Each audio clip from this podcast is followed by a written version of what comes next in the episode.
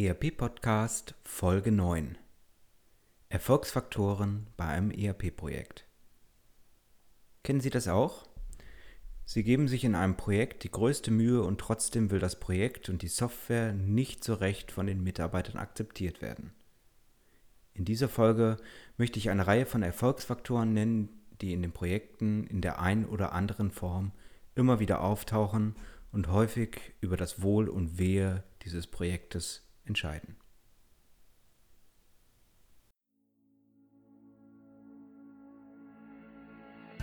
Herzlich willkommen zum ERP-Podcast, dem Podcast für alle, die sich aktiv mit dem Einsatz und der Gestaltung von Unternehmenssoftware und den daraus entstehenden Veränderungen und Potenzialen in Unternehmen auseinandersetzen wollen. Mit diesem Podcast möchte ich Sie mit eigenen Gedanken und Interviews bei der Gestaltung moderner IT-Konzepte nebenbei also zum Beispiel beim Spazierengehen oder Autofahren, begleiten.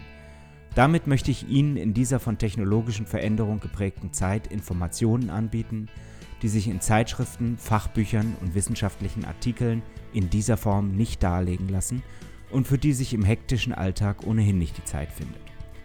Mein Name ist Axel Winkelmann. Ich bin Professor für Betriebswirtschaftslehre und Wirtschaftsinformatik an der Universität Würzburg.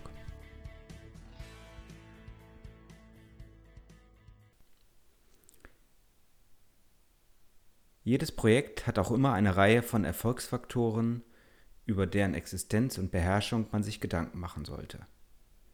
Von den IT-Abteilungen und leider allzu häufig auch der Geschäftsführung wird die technische Herausforderung der Einführung von Unternehmenssoftware wohl gesehen. Dennoch sind zahlreiche Projekte vor allem aufgrund von psychologischen Problemen nur mäßig erfolgreich. Es menschelt eben. Ein wesentliches Problem, das es zu lösen gilt, ist immer die gewisse Abwehrhaltung der betroffenen Mitarbeiter mit mir nicht. Nicht selten haben diese Angst, den Arbeitsplatz zu verlieren oder Angst vor Veränderung. Gerade ältere Mitarbeiter haben Angst vor der Benutzung neuer, komplex wirkender IT-Systeme.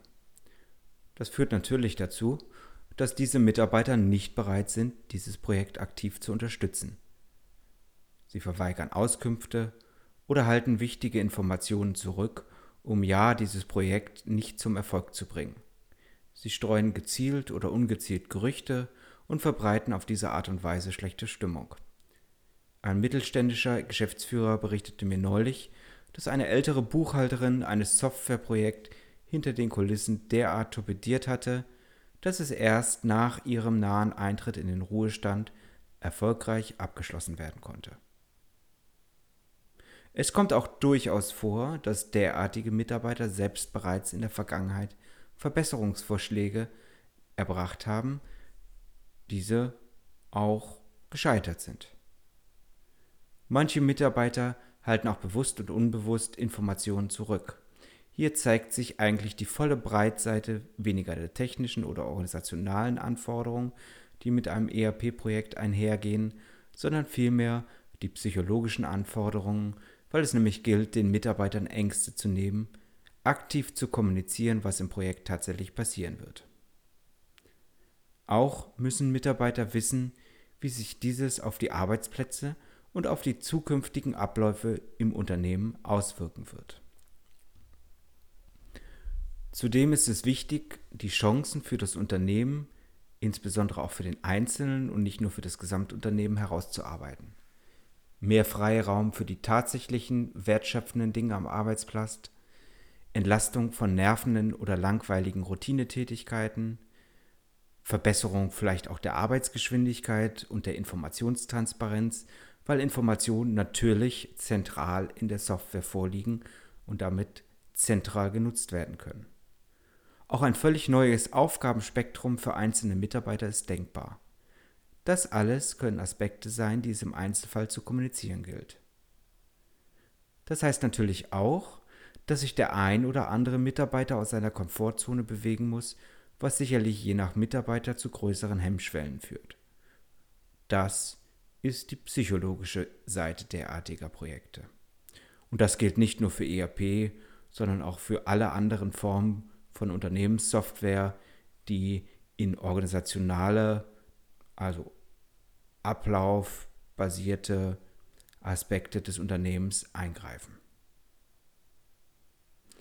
Ähnlich psychologisch ist der zweite Effekt. Not invented here. Alles, was hier in der Fachabteilung nicht erdacht und ersonnen wurde, sondern von einem zentralen Projektteam, kann eigentlich nichts taugen. Es kann die gleiche Sache in anderen Worten verpackt sein. Wenn sie nicht innerhalb der Fachabteilung oder dem dezentralen Werk erdacht wurde, ist die Akzeptanz unter Umständen fraglich. Ich habe mehrere Projekte erlebt, die länderübergreifend zwischen Frankreich und Deutschland stattgefunden haben.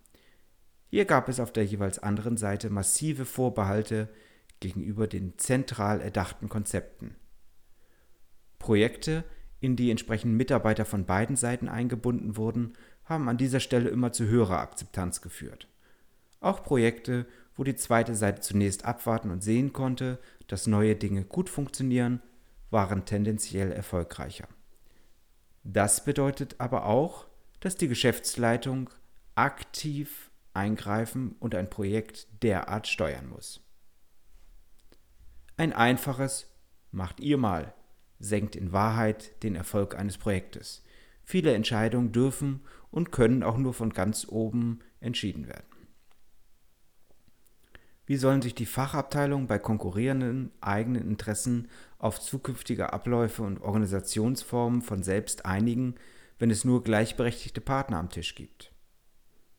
Andersherum, wie soll die IT-Abteilung, die sehr häufig Treiber derartiger Projekte ist, alleine entscheiden, welche zukünftigen Abläufe und Organisationsformen und Informationsstrategien für die Abteilungen des Gesamtunternehmens relevant sind? Das kann ja nicht funktionieren.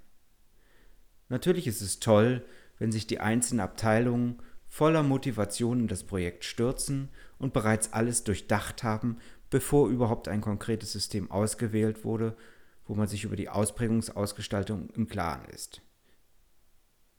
Wir fangen schon mal an und krempeln die Ärmel hoch, ist natürlich von der Motivation sehr positiv zu sehen, Gleich, gleichzeitig aber kein zukünftiges Konzept. Ähnlich verhält es sich in Unternehmen, die völlig ohne Deal und Projektvorgaben nach dem Motto wir fangen schon mal an, mal schauen, wie weit wir kommen, agieren. Eine klare Zieldefinition, das Herunterbrechen auf Meilensteine, einzelne Aufgabenpakete, Verantwortlichkeiten, Budgets und Zeitpläne und nicht nur das Herunterbrechen, sondern auch das Steuern und Monitoring sind zwingend notwendig, um derartig Großprojekte eines Unternehmens auch wirklich zum Erfolg zu bringen. Leider ist es in vielen Unternehmen so, dass ein derartiges Projekt natürlich erst erfolgreich konzipiert und implementiert werden kann, wenn die richtigen Leistungsträger aus den Fachabteilungen ihre Expertise in das Projekt geben. Doch gerade die Leistungsträger, die sich sehr gut im Unternehmen auskennen, sind häufig extrem im Tagesgeschäft gefragt und beansprucht. Da bekommt natürlich der kritische Erfolgsfaktor keine Zeit, ein besonderes Gewicht. Ein Unternehmen, das ein derartiges Projekt einführen möchte, muss sich also im Sinne des Erfolgs fragen, wie es die Leistungsträger in entsprechender Weise von ihrem Tagesgeschäft zumindest zeitweise freistellen kann, damit diese für Aufgaben des Projektes zur Verfügung stehen. Zum Beispiel zur Konzeptionierung entsprechender Teilanforderungen an die fachliche Abteilung. Natürlich wird sich auch der ein oder andere fragen, warum er das zusätzlich tun soll. Hier ist es sinnvoll, sich auch einmal über Anreize für besonders gute Mitarbeiter, eben genau diese Leistungsträger, Gedanken zu machen. Derartige Anreize können monetärer Natur sein. Sie können karrieretechnischer Art sein. Sie können in zeitlicher Kompensation bestehen, vielleicht von Aufgaben, die das Unternehmen zunächst einmal gar nicht so viel kosten, dem einzelnen Mitarbeiter aber sehr viel Mehrwert und Wertschätzung entgegenbringen.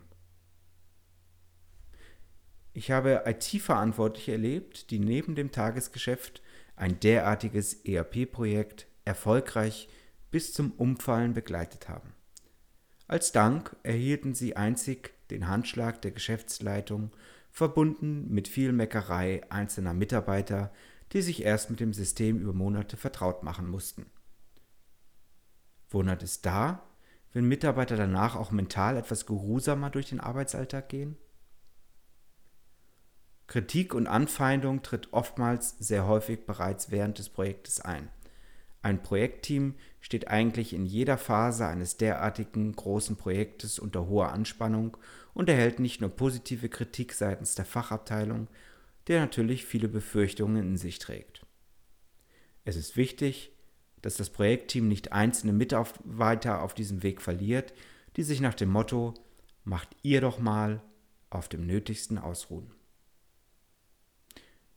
Die Fachabteilungen, die zu derartigen negativen Effekten beitragen, sind natürlich auch immer wieder diejenigen, die mühselig erdachte Konzepte und Vorgehensvorschläge hinterfragen.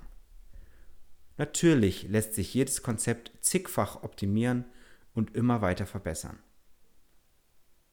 aber es ist häufig besser, zunächst einmal einen 80-20-Ansatz zu verwirklichen, indem man die wesentlichen Dinge erfasst hat.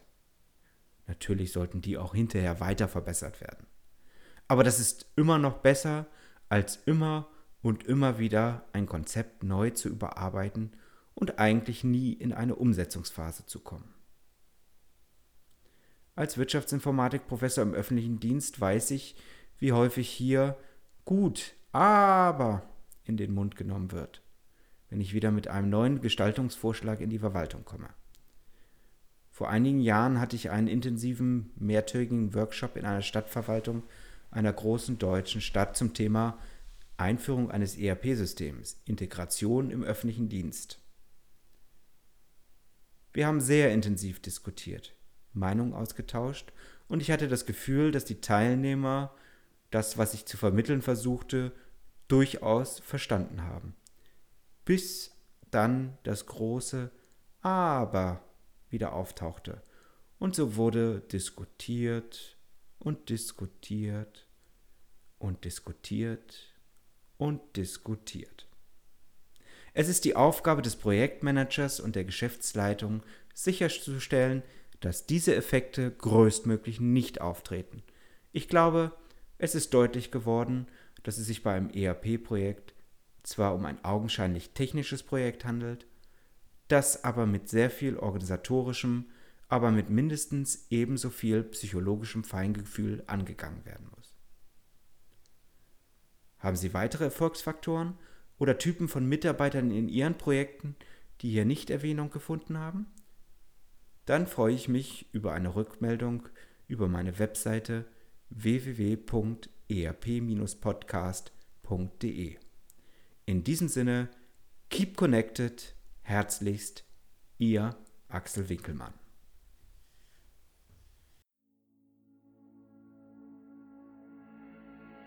Ihnen hat der ERP-Podcast gefallen und Sie konnten wertvolle Erkenntnisse gewinnen? Dann würde ich mich über eine Bewertung auf iTunes freuen, damit auch andere von diesem Podcast erfahren können. Eine Anleitung für die Bewertung finden Sie auf www.erp-podcast.de. Dort finden Sie auch weitere Hinweise, Links und Aktualisierungen zu dieser Folge. Das war der ERP-Podcast für alle, die sich aktiv mit dem Einsatz und der Gestaltung von Unternehmenssoftware und den daraus entstehenden Veränderungen und Potenzialen in Unternehmen, losgelöst von Fachzeitschriften, Büchern und wissenschaftlichen Veröffentlichungen, zum Beispiel beim Spazierengehen oder Autofahren, auseinandersetzen wollen. Mein Name ist Axel Winkelmann. Ich bin Professor für Betriebswirtschaftslehre und Wirtschaftsinformatik an der Universität Würzburg.